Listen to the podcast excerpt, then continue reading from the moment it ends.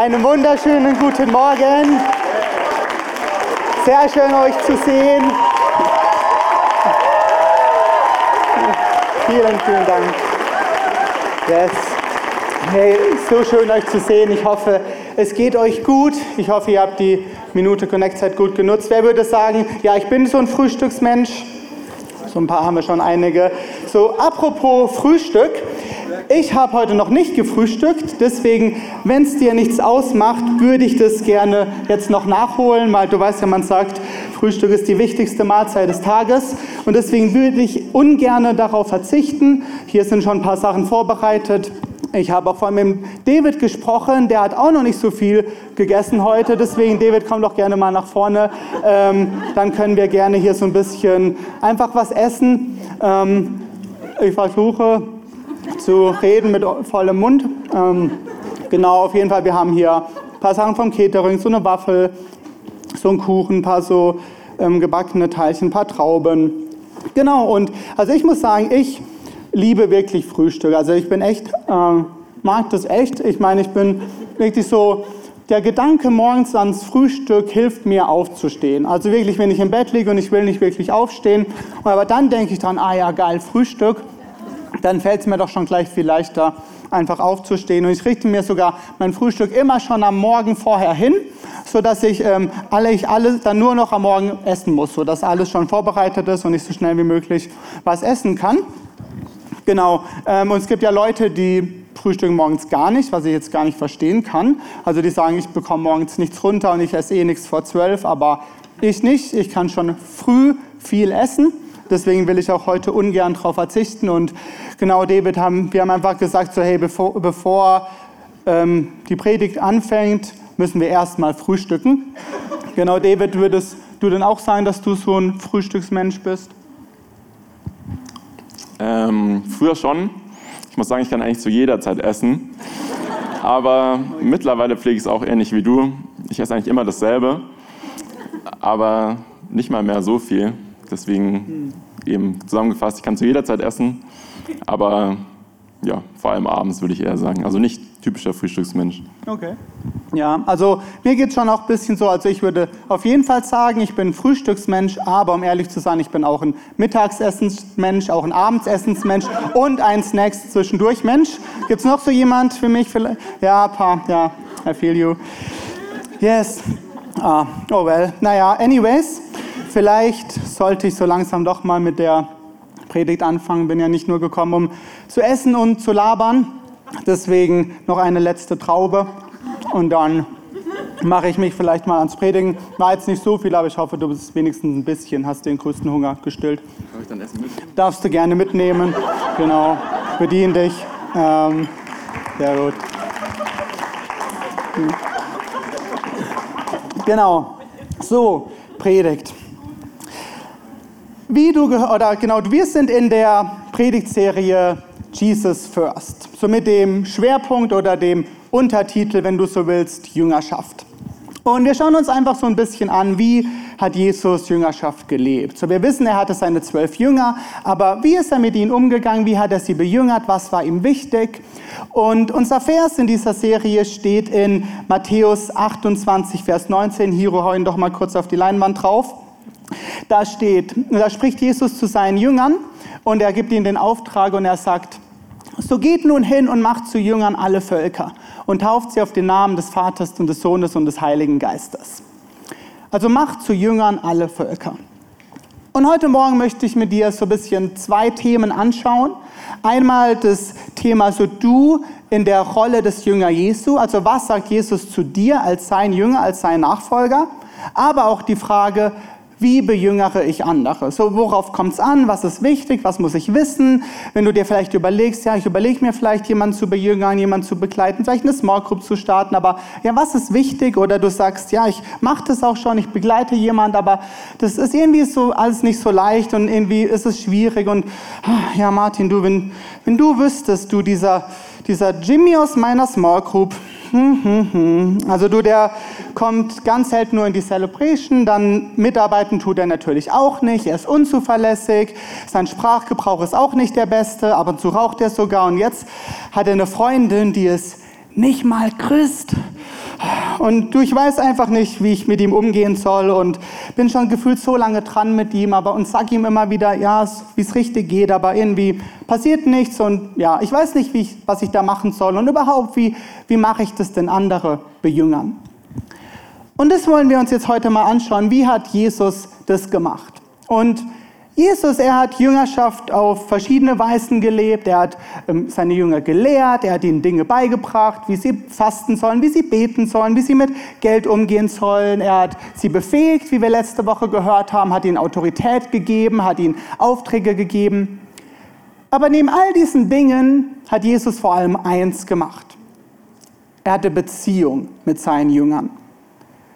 Und ich möchte eine Bibelstelle heute Morgen anschauen, die steht in Johannes 21 und die zeigt so eine Szene, in der Jesus Gemeinschaft mit seinen Jüngern hat, indem er, er einfach Zeit mit ihnen verbringt. Und wir werden einfach ein bisschen in dem Kapitel unterwegs sein. Ich werde ein paar Dinge rausgreifen. Und den ersten Vers, den ich vorlesen möchte, davor möchte ich noch kurz die Szene für dich vorbereiten, sodass du weißt, wo wir uns befinden. Und zwar spielt Johannes 21 nach der Auferstehung von Jesus. Also wenn du Jesus noch nicht kennst, will ich dir ganz kurz einen Crashkurs geben. Also Jesus, er wurde geboren, dann als er 30 Jahre alt war, hat er seinen Dienst angefangen. Er hat ähm, sich zwölf Jünger geholt, die ihn eng begleitet haben, immer mit ihm unterwegs waren. Er hat ähm, Wunder getan, hat Kranke geheilt, Dämonen ausgetrieben, hat Tote zum Leben erweckt, hat gelehrt, gepredigt und seine Jünger waren immer dabei und, und alles war soweit gut. Und dann nach drei Jahren wurde Jesus verhaftet, er wurde zum Tode verurteilt, er wurde gekreuzigt, ist gestorben, ist aber drei Tage später wieder auferstanden. Und jetzt spielt Johannes 21 einige Tage nach dieser Auferstehung von Jesus. Und wir befinden uns am See von Tiberias in den frühen Morgenstunden. Die, die Sonne ist noch nicht aufgegangen, aber es ist schon ein kleines bisschen hell, schon gerade zur Morgendämmerung. Und, und einige von den Jüngern, sie hatten die Nacht auf dem See verbracht, um dort zu fischen. Und es war auch, bevor sie Jünger Jesu wurden, war das ihre Tätigkeit. Und jetzt waren sie eben wieder auf dem See, haben, haben dort gefischt. Und Petrus, einer von den Jüngern, das, das war so ein bisschen ein Wilder, der ist, als er Jesus gesehen hat, ist schon, ähm, also Jesus war auch schon am Ufer. Und als er Petrus Jesus gesehen hat, ist er ins Wasser gesprungen, ist ans Ufer geschwommen. Und die anderen Jünger kommen aber auf ganz normalem Wege an Land. Sie nehmen einfach ihr Boot und kommen dann gerade an Land an. Und da möchte ich jetzt, und Jesus wartet dort auf sie, und da möchte ich jetzt anfangen zu lesen in Johannes 21, Vers 9. Als sie ausstiegen und an Land gingen, sahen sie ein Kohlenfeuer brennen, auf dem Fisch gebraten wurde. Dazu gab es Brot. Holt ein paar von den Fischen, die ihr gerade gefangen habt, sagte Jesus. Da stieg Simon Petrus ins Boot und holte das Netz an Land. Obwohl es mit 153 großen Fischen gefüllt war, zerriss das Netz nicht. So warum waren es ausgerechnet 153? Absolut keine Ahnung, heißt nur irgendjemand hat sie gezählt. Kommt her und frühstückt, sagte Jesus. Doch keiner wagte ihn zu fragen, ob er wirklich der Herr sei. Sie wussten, dass er es war. Jesus kam auf sie zu, nahm das Brot und gab es ihnen ebenso den Fisch.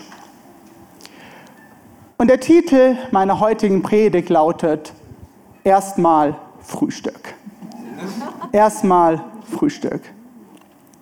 Und ich liebe einfach diese Stelle, weil es zeigt so einen Moment, in dem Jesus einfach ja, Beziehung mit seinen Jüngern hat, in dem er einfach ja, Zeit mit ihnen verbringt, Gemeinschaft mit ihnen hat. Die Jünger, sie kommen am Ufer an und Jesus hat dieses Feuer vorbereitet und, und er setzt sich einfach hin mit, mit seinen Jüngern und, und sie frühstücken einfach gemeinsam. Er verbringt einfach Zeit mit ihnen. Er, er hat ein äh, paar Fische gebraten, Brot gebacken, vielleicht traditionell nach seinem Rezept, weiß was ich. Auf jeden Fall, es gab Fische, es gab Brot und sie haben einfach ja eine gute Zeit gehabt. Er hat sie vielleicht gefragt, so hey, und wie, wie geht's, wie, wie war die Nacht und ja, was macht ihr so? Hat vielleicht ein paar Jokes getroppt oder wie auch immer. Auf jeden Fall, sie haben eine richtig gute Zeit zusammen und äh, frühstücken gemeinsam, haben diese Gemeinschaft. Ich möchte noch drei weitere Verse vorlesen, ein bisschen vorspulen in dem Kapitel zu Vers 15 und hier hat Jesus ein persönliches Gespräch mit Petrus. Also der Petrus, der gerade ans Ufer geschwommen kam und, und auch hier noch ganz kurz zur Backstory, die meisten von euch kennen sie. Aber als Bevor Jesus verhaftet wurde, hat, er zu Jesus, äh, hat Jesus zu Petrus gesagt, so, du wirst mich dreimal verleugnen. Und Petrus hat es abgestritten, meinte so, nee, das mache ich niemals. Und wie ist es gekommen? Jesus wurde verhaftet und Petrus hat dreimal behauptet, Jesus nicht zu kennen. Also hat ihn doch verleugnet. Und jetzt haben die beiden dieses Gespräch und es ist das erste Gespräch, das die beiden zu zweit haben seit diesem Vorfall. Und dann steht da ab Vers 15, Johannes 21, Vers 15. Nach dem Frühstück sagte Jesus zu Simon Petrus, Simon, Sohn des Johannes, liebst du mich mehr als die anderen? Petrus erwiderte, ja Herr, du weißt, dass ich dich lieb habe. Jesus sagte, dann weide meine Lämmer. Jesus wiederholte die Frage, Simon, Sohn des Johannes, liebst du mich? Petrus antwortete, ja Herr, du weißt, dass ich dich lieb habe. Jesus sagte, dann hüte meine Schafe. Noch einmal fragte er ihn, Simon, Sohn des Johannes, hast du mich lieb?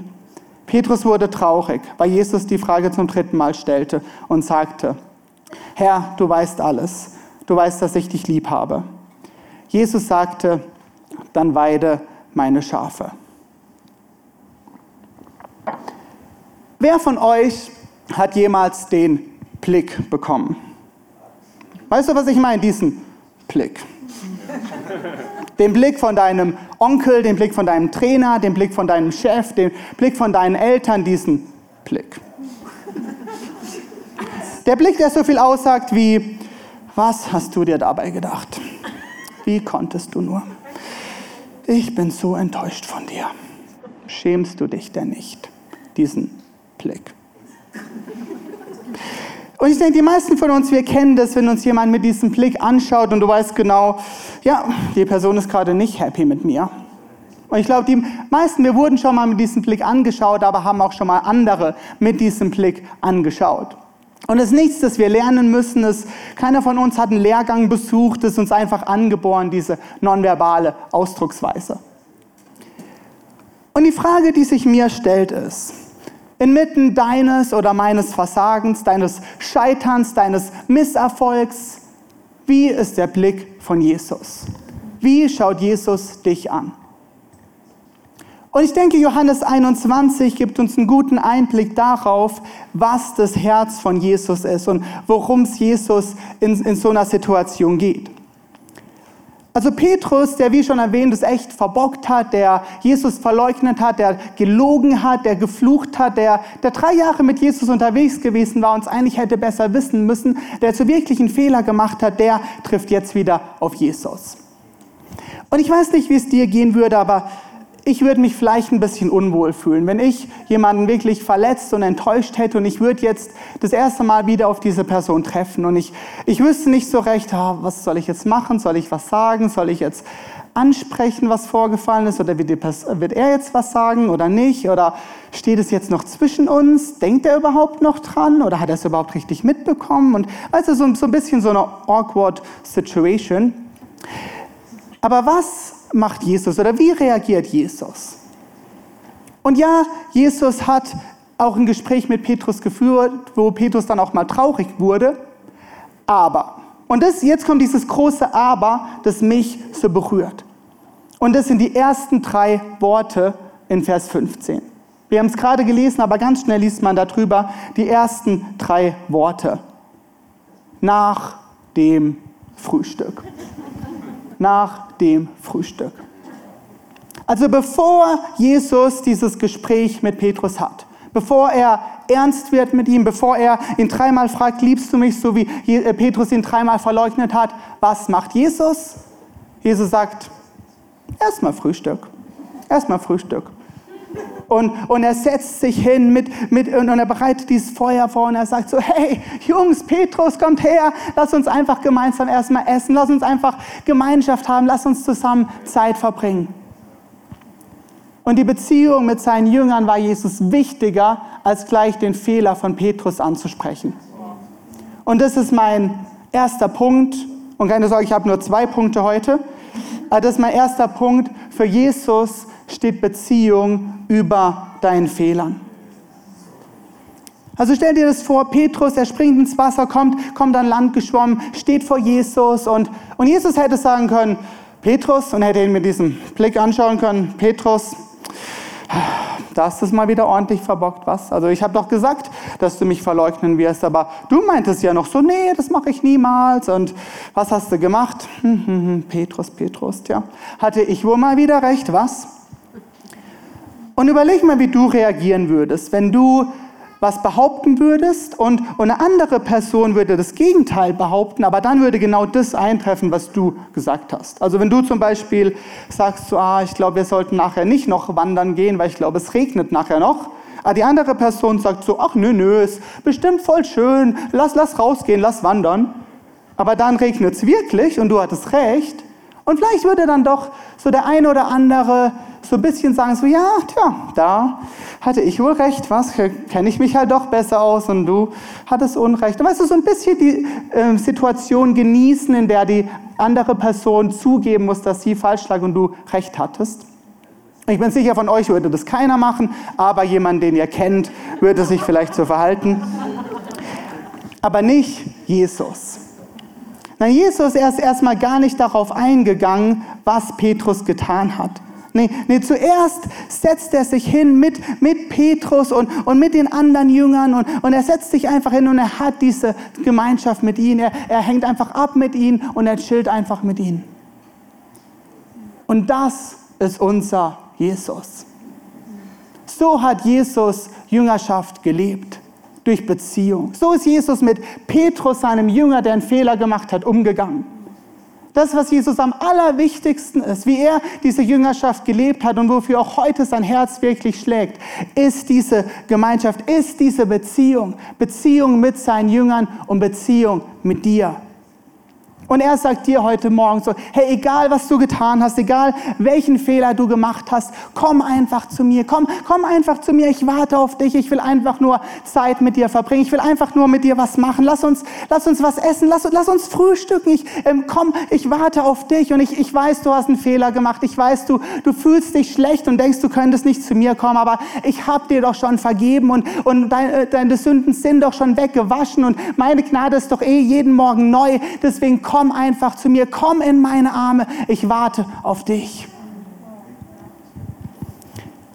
Aber wie oft halten uns unsere Fehler davon ab, zu Gott zu kommen?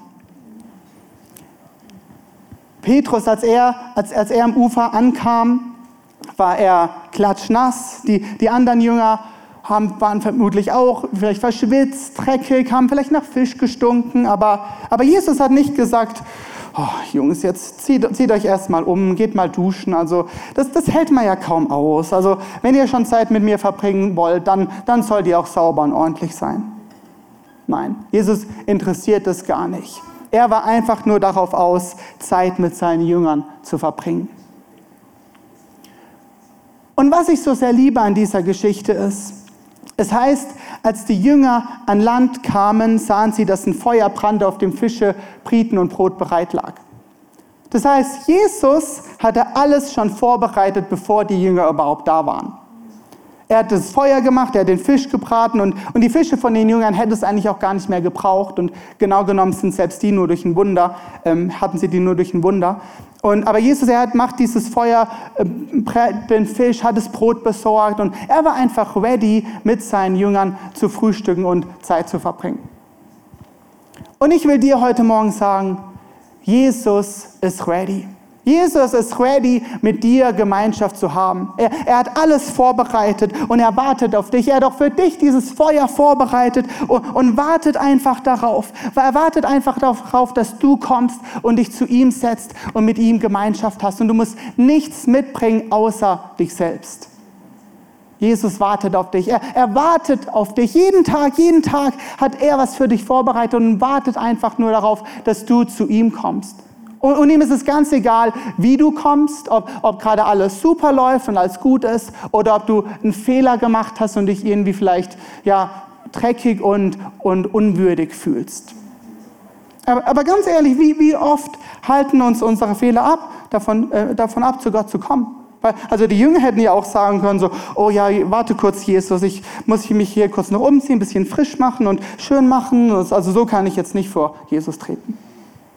Oder Petrus. Petrus hätte auch sagen können, oh weh, Jesus, also nee, also ich kann jetzt nicht einfach zu ihm kommen. Nach dem, was ich getan habe, ich habe ihn so enttäuscht und er ist, er ist bestimmt noch sauer und nee, ich, ich kann jetzt nicht so tun, als wäre alles okay und ich bin irgendwie unwürdig, jetzt zu ihm zu kommen. Und so hätten vielleicht manche von uns reagiert. Aber nicht, nicht Petrus. Nee, nee, Petrus heißt, er ist ins Wasser gesprungen und er ist auf Jesus zugeschwommen, weil er gar nicht mehr erwarten konnte, bei Jesus zu sein. Warum? Weil, weil ich glaube, dass er in diesen drei Jahren, in denen er mit Jesus unterwegs war, eins gelernt hatte. Und das ist, dass er immer zu Jesus kommen kann, egal was er getan hat. Und deswegen wollte er so schnell wie möglich zu Jesus. Und das ist genau das, was Jesus will. Dass egal, was du getan hast, egal, welchen Fehler du gemacht hast, Jesus möchte, dass du zu ihm kommst. Und, und er, er, schau, er schaut dich nicht mit diesem Blick an, Nein, er, er schaut dich mit Augen voller Liebe an und er sagt, komm einfach zu mir, komm einfach zu mir. Es ist alles vorbereitet, dass wir eine gute Zeit haben. Und, und wenn du einen Fehler machst, definiert dich Jesus nicht bei deinem Fehler, sondern er wartet darauf, dass du zu ihm kommst, weil, weil es so sehr diese Gemeinschaft mit dir will. Und die Beziehung mit dir ist Jesus wichtiger, als dass du ein perfektes Christenleben lebst, wo du, wo du immer alles richtig machst sondern es geht ihm um die Beziehung. Und vielleicht bist du jetzt hier heute Morgen und sagst dir, ja, das, das habe ich doch schon oft gehört und ich weiß, es geht um eine Beziehung und ich habe ja auch diese Beziehung mit Jesus.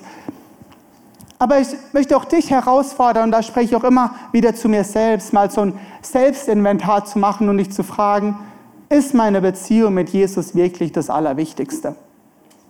Weil ich denke, manchmal können uns Dinge von unserer Beziehung mit Jesus abhalten, die, die im Grunde gar nicht schlecht sind. Schau dir das Gespräch an, das Jesus mit Petrus hatte. Ein zentrales Thema dieser Unterhaltung war die Berufung, die Jesus für Petrus hat. Und das mögen wir doch, oder? Unsere Berufung. Ich möchte meine Berufung kennen, will wissen, was Gott mit mir vorhat. Und, und ja, Gott möchte so viel mit dir machen und, und hat, ein, hat ein Calling für dein Leben. Aber wenn uns unsere Berufung wichtiger wird als die Beziehung mit Jesus, dann gibt es ein Problem. Und wir müssen aufpassen, dass unser Calling uns nicht wichtiger wird als der, der uns das Calling gab. Und das bringt mich dann zu meinem zweiten Punkt. Und das ist, für Jesus steht Beziehung über deiner Berufung. Beziehung über deiner Berufung. Also Jesus, er hat dieses Gespräch mit Petrus, er fragt ihn dreimal, liebst du mich? Und gibt ihm dann dreimal den Auftrag, weide meine Lämmer oder, oder hüte meine Schafe. Also er sagt Petrus, was er machen soll, er gibt ihm seinen Auftrag, seine Berufung, sein Calling. Aber, und da haben wir es wieder, wann macht er das? Nach dem Frühstück. Erstmal Frühstück. Also Petrus, er, er kommt an Land geschwommen, er steht vor Jesus und wir haben darüber gesprochen, wie Jesus nicht reagiert hat. Er hat Petrus nicht seinen Fehler vorgeworfen. Aber was Jesus auch nicht gemacht hat, ist, er hat nicht gesagt, ah ja, Petrus, ähm, ja, ich weiß, du hast einen Fehler gemacht, ja, alles halb so wild, aber dann mach dich jetzt auch gleich an die Arbeit. Also ich habe hier einen Auftrag für dich, geh und hüte meine Schafe, hier hast du ein paar To-Dos, ähm, ähm, verlier jetzt keine Zeit, dann kannst du auch gleich wieder deinen Fehler gut machen. Also mach möglichst viel, es gibt viel Arbeit, gibt viel zu tun. Und ist das nicht manchmal ein bisschen, wie wir denken? So, ich muss für Gott was tun, ich muss was leisten oder ich muss auch in der, der Kirche was tun. Ich, ich muss evangelisieren, ich muss Menschen von Jesus erzählen, ich muss eine Small Group leiten, ich muss sonntags mitarbeiten und fühle mich fast schon komisch, wenn ich nur in einem Team mitarbeite und irgendwie denke ich immer, ich mache nicht genug. Und weißt du, es ist absolut genial, wenn, wenn du mitarbeitest, wenn, wenn du leitest. Und ich glaube auch, dass Gott wirklich jeden Einzelnen auch gebrauchen möchte, hier auch ja, Kirche zu bauen. Also soll jetzt niemand sagen, so, hey, Martin hat gesagt, wir sollen nicht mitarbeiten. Das, das sage ich nicht, weil die, die mich kennen, wissen auch, ich liebe es auch, bin auch voll gerne dabei und bin auch ganz gerne mal, ja, ganz gerne tanze ich auch mal in mehr als nur einem Team. Deswegen, egal ob du jetzt in einem Team mitarbeitest, in, in drei Teams mitarbeitest, ob du eine Small Group leitest, eine Team Group leitest, Bereichsleiter bist oder ob du einfach ab und zu sonntags hier mithilfst, all das sollte das Resultat einer tiefen Beziehung mit Jesus sein. Und, und das sage ich auch immer wieder. Ich sage immer, Jesus, ich möchte das alles, was ich mache, wo ich, wo ich mit anpacke, wo ich mithelfe, all das soll nur ein Resultat meiner tiefen Beziehung mit dir sein, Jesus. Weil ich merke das, wenn ich all diese Dinge mache ohne Beziehung mit Jesus, dann operiere ich viel mehr aus eigener Kraft heraus als aus, als aus Gottes Kraft heraus. Und es gilt nicht nur für Dinge, die du in der Church machst, sondern auch im, im alltäglichen Leben, in deinem Beruf, in deiner Familie, in deiner Schule. Aber wie oft sind wir so, so busy und dann, dann am Ende des Tages fällt uns auf, so, oh, jetzt habe ich schon wieder keine Zeit mit Gott verbracht. Und, und da spreche ich auch echt zu mir selber, weil, weil ich bin jemand, sagen wir so, mir gehen die To-Dos nicht aus. Und deswegen ist es auch wirklich so was, wo ich merke, ja, da, da ist auch Gott noch mit mir dran. Die Jünger. So die Jünger, als sie an Land kamen mit ihren 153 Fischen, und Jesus da haben stehen sehen oder sitzen sehen, da, da haben sie nicht gesagt, so, ah, ah ja, Jesus, ähm, ja, ähm, ja, du, wir haben jetzt hier so viele Fische gefangen, du, die müssen wir jetzt erstmal, müssen wir jetzt erstmal ähm, reinigen, ausnehmen, wir müssen sie verkaufen, dann müssen wir das, das Boot sauber machen, die, die Netze reinigen, die Netze ein bisschen flicken, wo sie kaputt gegangen sind. Also, also wir sind jetzt erstmal beschäftigt, das, das kann eine Weile dauern. Nein, sie, sie haben Jesus da, da, da gesehen und haben erstmal alles stehen und liegen lassen und haben sich zu ihm gesetzt. Haben sich erstmal zu ihm gesetzt, haben mit ihm gefrühstückt und haben diese Zeit mit ihm verbracht, weil sie wussten, es gibt nichts Besseres, als einfach mit Jesus zu sein. Und Jesus war da, hat auf sie gewartet und sie haben darauf reagiert. Und ich bin mir sicher, es hätte so viel gegeben, das sie hätten tun können oder das sie vermutlich auch getan hätten, wenn Jesus nicht da gewesen wäre. Aber sie haben Jesus erlaubt, ihre, ihre Routine über den Haufen zu werfen. Und darf Jesus deine Routine über den Haufen werfen? Darf er dich unterbrechen? Ich hatte das gemerkt zum Beispiel in meiner Predigtvorbereitung.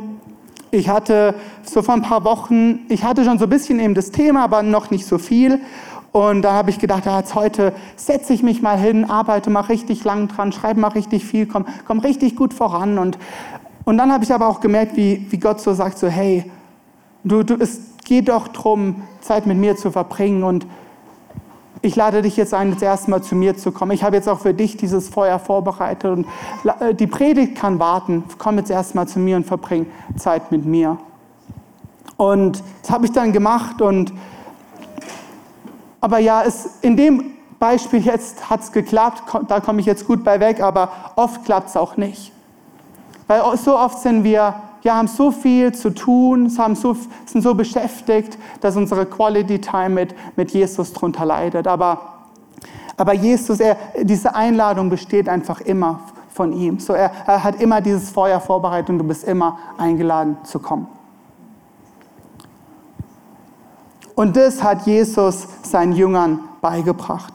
Er hat ihnen diese Bedeutsamkeit von Beziehung gelehrt, indem er, indem er mit ihnen hier, hier am Feuer saß und, und gefrühstückt hat und, und diese Zeit mit ihnen hat. Und die, und die Jünger wussten, bei Jesus ist ein Ort, wo ich nichts tun muss, wo, wo ich einfach sein darf, wo ich, wo ich angenommen bin, trotz meiner Fehler, trotz meines Scheiterns, trotz meines Versagens. Und, und er bereitet mir sogar was zu essen, selbst wenn ich ihn enttäusche. Und bei ihm muss ich nicht perfekt sein, bei ihm bin ich angenommen und bei ihm bin ich geliebt. Und daher nun die Frage an dich. Würden die, die Menschen, die, die du bejüngerst, die Menschen, mit denen du unterwegs bist, das Gleiche von dir behaupten? Deine Small Group, deine Team Group, deine Freunde, deine Familie, dein, dein Mitbewohner, der, der Jimmy aus deiner Small Group, der, mit dem es echt nicht einfach ist. Würde er das Gleiche von dir behaupten? Würde, würde er sagen, so bei, bei hier, hier ist ein Ort, wo ich einfach sein darf. Hier, hier bin ich angenommen, hier, hier bin ich ge, ge, gewollt und hier ähm, darf ich sein, trotz meiner Fehler und auch wenn ich nicht alles beisammen habe. Und ist, ist eine Small Group so ein Ort, ein Ort, wo, wo jeder weiß, hier, hier bin ich gekannt, hier bin ich geliebt und ich bin akzeptiert und den anderen geht es einfach um mich als Mensch und, und selbst wenn, wenn und ich werde nicht ständig auf meine Fehler aufmerksam gemacht, muss nicht ständig was verbessern, sondern ich darf einfach kommen, auch, auch wenn ich am struggeln bin, auch wenn es gerade nicht gut läuft, aber ich weiß, hier stehen wir zusammen und hier halten wir zusammen. Zum Schluss möchte ich euch noch kurz was erzählen. Ich habe ja, einige von euch wissen, ich habe einige Jahre mal in den USA gelebt und dort war ich mal im Yosemite Nationalpark und vielleicht war der eine oder andere von euch schon mal dort. Aber dort, was es dort gibt, ist, dort gibt es diese Mammutbäume. Das sind die höchsten Bäume der Welt. Wir haben hier ein paar Bilder, das sind wirklich so gigantisch hoch. Wir haben ähm, wahnsinnig dicke Stämme. Ähm, die haben, zum, Teil sind die Stämme so dick, wenn sie ausgehöhlt sind, genau kannst du mit dem Auto drunter durchfahren. Und es sind einfach diese ja, atemberaubenden Bäume. Und sie werden bis, und, bis zu 100 Meter hoch. Und das Besondere an diesen Bäumen ist, obwohl sie 100 Meter hoch werden, haben sie Wurzeln, die nur einen Meter in die Tiefe gehen. So wie um alles in der Welt ist es möglich, dass, dass so ein Mammutbaum nicht sofort umfällt, sobald mal so ein mittelstarker Wind aufkommt, wenn die Wurzeln haben, die überhaupt nicht tief in die Erde gehen. Und die Antwort darauf liegt im Wurzelsystem. Und zwar, man sieht es hier, die Wurzeln eines Mammutbaums, die wachsen maximal einen Meter in die Tiefe und dann breiten sie sich aus und suchen die Wurzeln von anderen, von anderen Mammutbäumen. Und, und verknoten und ver, äh, verwurzeln sich einfach, einfach mit ihnen. Das heißt, jetzt bläst der Wind nicht mehr gegen einen einzelnen isolierten Baum, der, der verzweifelt versucht, den Kampf zu kämpfen. Nein, jetzt bläst er gegen den ganzen Wald.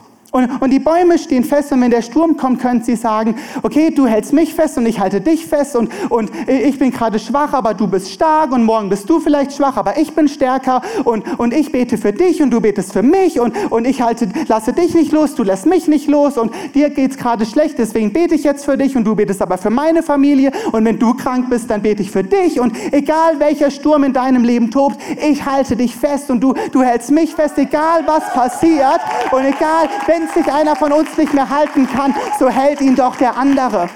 Und, und, das ist die Kraft von Beziehung, das ist die Kraft von Jüngerschaft, wo jeder weiß, so wir, wir stehen zusammen und egal was kommt, wir gehen gemeinsam durchs Leben und wir halten einander fest. Und selbst wenn einer einen Fehler macht, so stärkt ihn doch der andere und wir, du weißt, du bist nicht allein.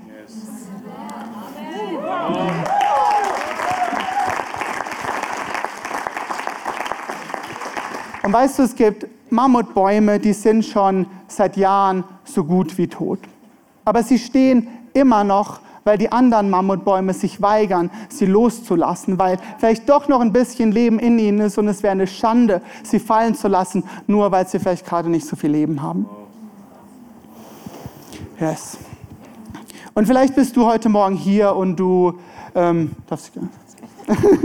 und vielleicht bist du heute Morgen hier und, und du sagst so, hey, ich fühle mich ein bisschen so wie, wie dieser Baum, der alleine steht, der allein versucht, gegen den Sturm anzukämpfen und irgendwie stark zu sein. Aber ich möchte jetzt erstmal, ich möchte dir erstmal zusprechen, so, hey, wir wollen dir sagen, du bist nicht allein und wir wollen wirklich mit dir auch als Church, ja, gemeinsam mit dir da durchgehen, dich, dich stärken, dich unterstützen und Natürlich möchte ich dich ermutigen, wenn du noch keine Small Group hast, dass du dir eine Small Group suchst, dass du schaust, was, was gibt es da für dich. Wir haben nachher noch neu hier, wo wir auch gemeinsam mit dir schauen können, was es da für dich gibt. Wir haben ein Seelsorge-Team, ein Life-Coaching-Team, an das du dich gerne wenden kannst. Aber was wir jetzt heute Morgen auch ganz praktisch machen wollen, ist, dass wir vielleicht einfach mal füreinander beten. Dass wir vielleicht einfach mal, dass du deinen Nachbarn einfach mal fragst, so hey, gibt's, gibt's denn was, wo, wo ich für dich beten darf? Gehst du denn gerade durch irgendwie was durch und, und darf ich für dich beten? Darf ich einfach dein Halt jetzt sein und, und für dich beten? Und wo du einfach auch jetzt ehrlich sein darfst, wo du einfach jetzt ja auch was teilen darfst. Und vielleicht fällt es dir auch ja, einfach noch schwer, einfach was zu teilen, ehrlich zu sein. Aber ich glaube, dass heute Morgen wirklich so ein Zeitpunkt ist, an dem du wirklich Durchbruch erleben darfst, weil Dinge ans Licht kommen. Und ich, und ich hatte noch so diesen Eindruck von, von so einer Schildkröte, die so einen Panzer hat, der sie schützt, aber die auch nur sehr langsam vorankommt. Und, und dass Gott aber sagt so, hey, du, du bist nicht dazu gemacht, eine Schildkröte zu sein, die sich ständig irgendwie schützen muss oder verbarrikadieren muss, sondern heute ist ja wirklich dieser Zeitpunkt, in dem du wirklich da reintreten darfst, was Gott auch für dich hat und in dem du jetzt auch einfach ja, dich, dich öffnen darfst und erfahren darfst, so hey, du, du bist nicht alleine und, und wir gehen gemeinsam da durch und und wenn du jetzt nichts hast heute Morgen, dann, dann ist auch super, dann darfst du einfach ja auch für, für deinen Nachbarn beten und ich möchte dir das auch noch zusprechen, weißt du, du da, dein Gebet hat Kraft. Du, du musst nicht denken, oh, ich, mein Gebet muss jetzt besonders heilig klingen, besonders gut klingen oder ich muss irgendwie hier vorne stehen und nein, Gott hat dir Autorität gegeben, um zu beten und dein Gebet hat Kraft. Und genau deswegen, du darfst gerne, ähm, lass, lass uns doch mal gemeinsam aufstehen. Ja, und du darfst gerne jetzt gleich mal deinen Nachbarn fragen oder du darfst ja ihr zu zweit, zu dritt zusammen, wie es euch passt und einfach mal fragen so, hey, gibt es denn was, wo ich für dich beten darf? Gibt es denn ja was, wo du einfach Unterstützung brauchst und wo ich ja jetzt einfach im Gebet an deiner Seite stehen darf? Und, und vielleicht gibt es auch nichts, irgendwie, das du hast und, und du sagst, hey, ich will gerade einfach nur ähm, Zeit mit Jesus verbringen, will einfach jetzt ans, ans Feuer kommen, einfach zu ihm, dann, dann darfst du es natürlich auch gerne machen. Aber wir wollen einfach jetzt den, den Raum öffnen und, und sagen so, hey, ja, wir beten füreinander. Deswegen, genau, ähm, ja, wir werden jetzt einfach das machen. Die, die Band wird jetzt einfach erstmal so ein bisschen spielen und dann irgendwann werden wir Worship gehen, genau.